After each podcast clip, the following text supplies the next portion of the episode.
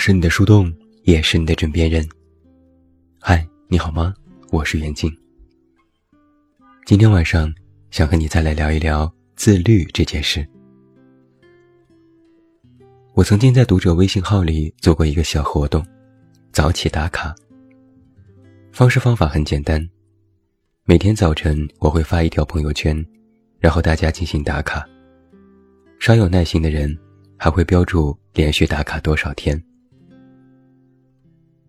这个活动最开始引起了许多人的兴趣。每天我发几条朋友圈，这一条是回复数最多的，顶峰时有几百条打卡。但毫无意外的，渐渐的，打卡的人就少了。有些我非常熟悉、整天打卡的人。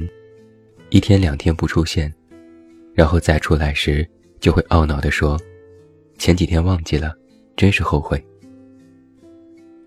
奇妙的是，一旦打卡断过几次之后，基本上这个人就不会再出现了。有一次，我好奇地问某位读者：“你最近不早起了吗？”他说：“断断续续吧。”我又问。那怎么不打卡了？他说：“一开始觉得连续打卡是一件自律的事情，后来断过很自责，但断了几次也就习惯了。后来，有人建议我把打卡放在读者群里，因为每天一个人回复朋友圈打卡，逐渐会失去动力。但如果大家一起打卡，”效果就会好很多。果不其然，一群人在同一个群里每天打卡，良好的效果又维持了一段时间。然后，逐渐人也开始变少了。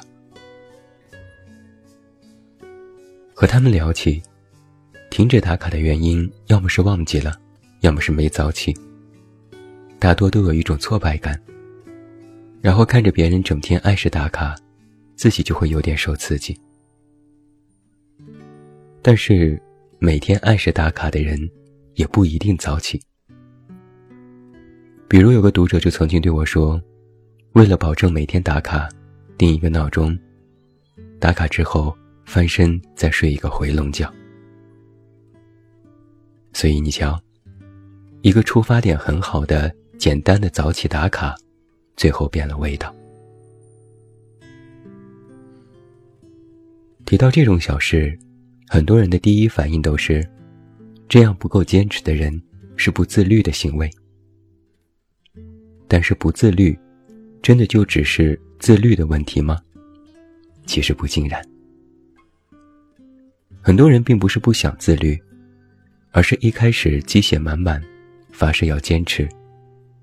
但是自律一段时间之后，就会因为各种各样的问题中断和放弃，被打回原形。他们并不是不知道自律的必要，但就是没办法让自己持之以恒。而这里面，实际上有着更加深层次的行为学。就比如早起打卡这件事吧，显而易见，它的目的是让你早起，因为早起而签到打卡。所以，打卡只是一个形式。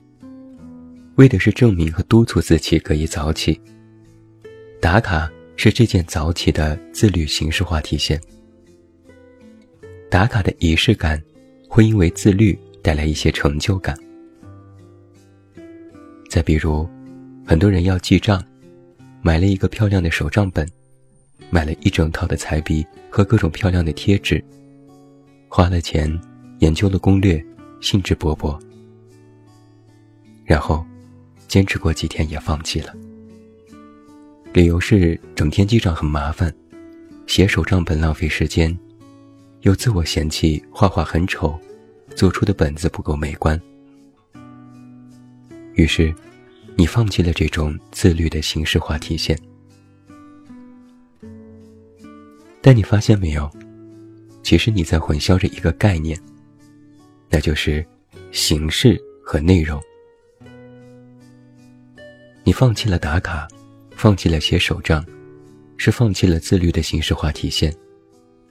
但如果你坚持了早起，也坚持了自我财务管理，那么实际上，你就并没有放弃自律这件事。你只是没有用形式让他们显得更加有仪式感而已。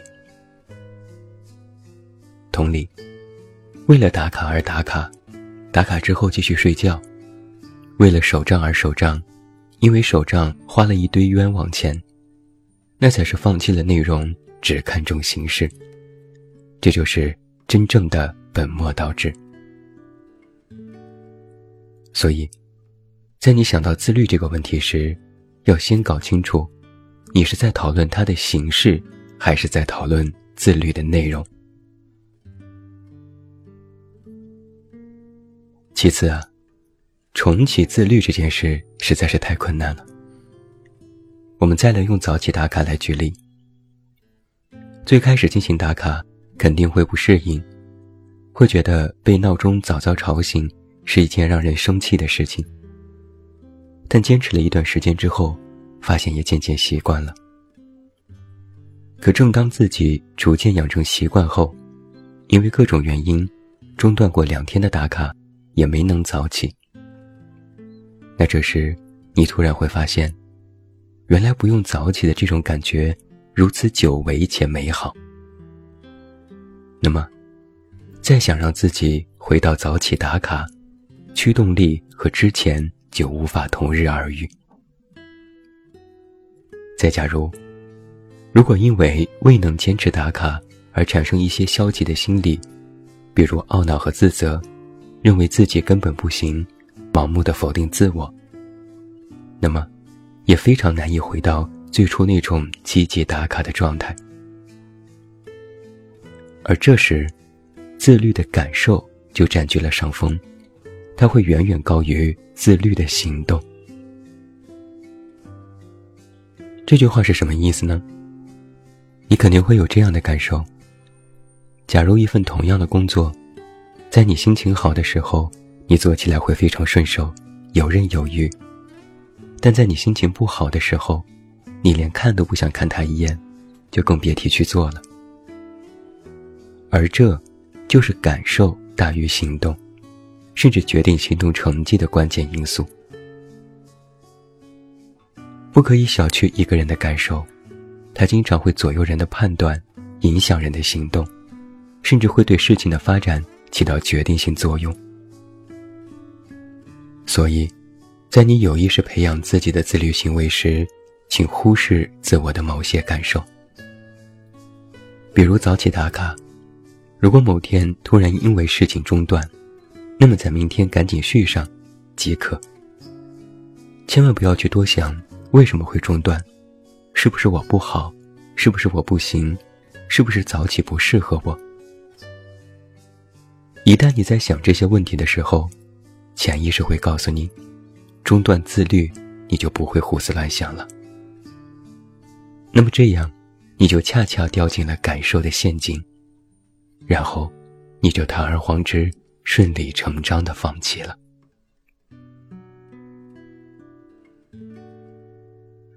另外啊，我们也要注意自律的伪装。刚才提到，我们进行的自律，绝大部分是自律的形式化体现。早起打卡是为了早起，健身是为了有好的身材，读书是为了长见识和开眼界。我们的终极目标，不是打卡、健身、读书，而是早起、好身材和长知识。前者只是我们实现目标的手段，而且只是手段之一。早起打卡可以督促早起，那么被闹铃叫醒也可以，被朋友、爱人唤醒也可以。健身是为了有好的身材。那么节食也可以，瑜伽也可以，游泳也可以。读书是为了长知识、开眼界，那么读公众号也可以，听别人讲故事也可以，自己去旅行也可以。目的是为了后者，前者只是方式。但有太多人，只是看到了前者，忽略了后者。不是为了目标而自律，而是为了自律而自律。明明前一晚加班，第二天还一定要早起，搞得一整天头昏脑胀。明明不喜欢健身，方法也不对，却偏偏逞能还受伤。明明一看书就犯困，却偏要装知识分子，逼着自己去看。而这样的逼迫，又能有什么好的效果呢？目标非但没有达成，反而很有可能会起反作用。很多人都有两个毛病：一是因为看到别人去做，自己也去做，在自律这个层面还存在着攀比；另一个，只是为了坚持一个惯性自律，不管完成的质量如何，只要每天都在做。就能心安理得。这里面还有一个潜意识是：将来如果目标没有达成，就怪不得自己了，因为自己明明自律，每天都做了。不懂得复盘，不顾及质量，只是在数量上盲目自我肯定，最终只能是一叶障目。无非是把自律变成了自我的一个标签。让别人看到自己有多么努力，多么上进。但回头看看，你的目标实现了吗？离着更好越来越近了吗？如果没有，那么你此刻的自律又有什么意义呢？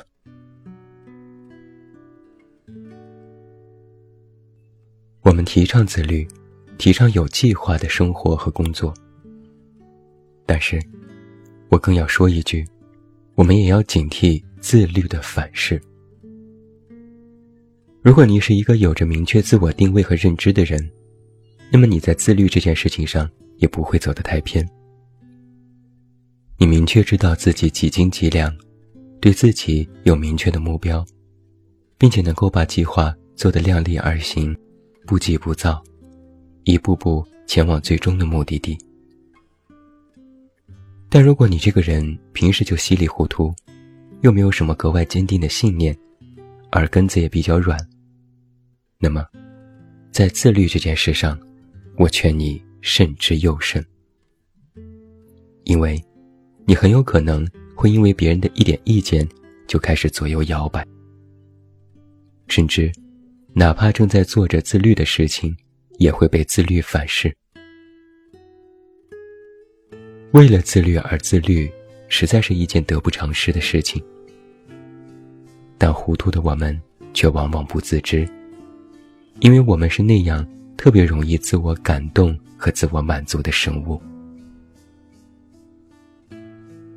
每个人都渴望过上规律的、积极的人生，这是一个目标。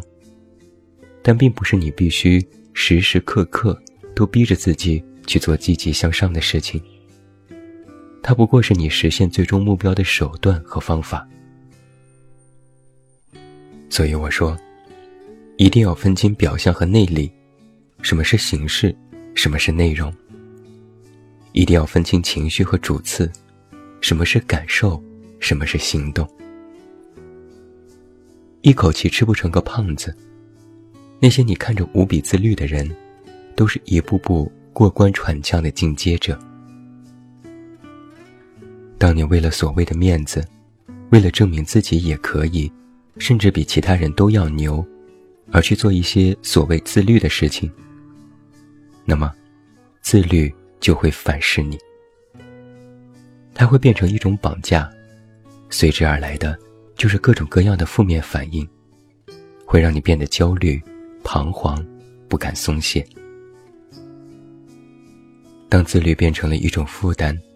那你离着真正的目标，真正舒适和惬意的人生，就会越来越远了。如果一开始就想走极端，那你就会更快速的走向放弃。而那个时候，才是真正的要自律，找罪受。我是你的树洞，也是你的枕边人。关注公众微信，这么远那么近，找到我，也不要忘记来到我们公号查看最新上线的漫画专栏。我是远近，晚安。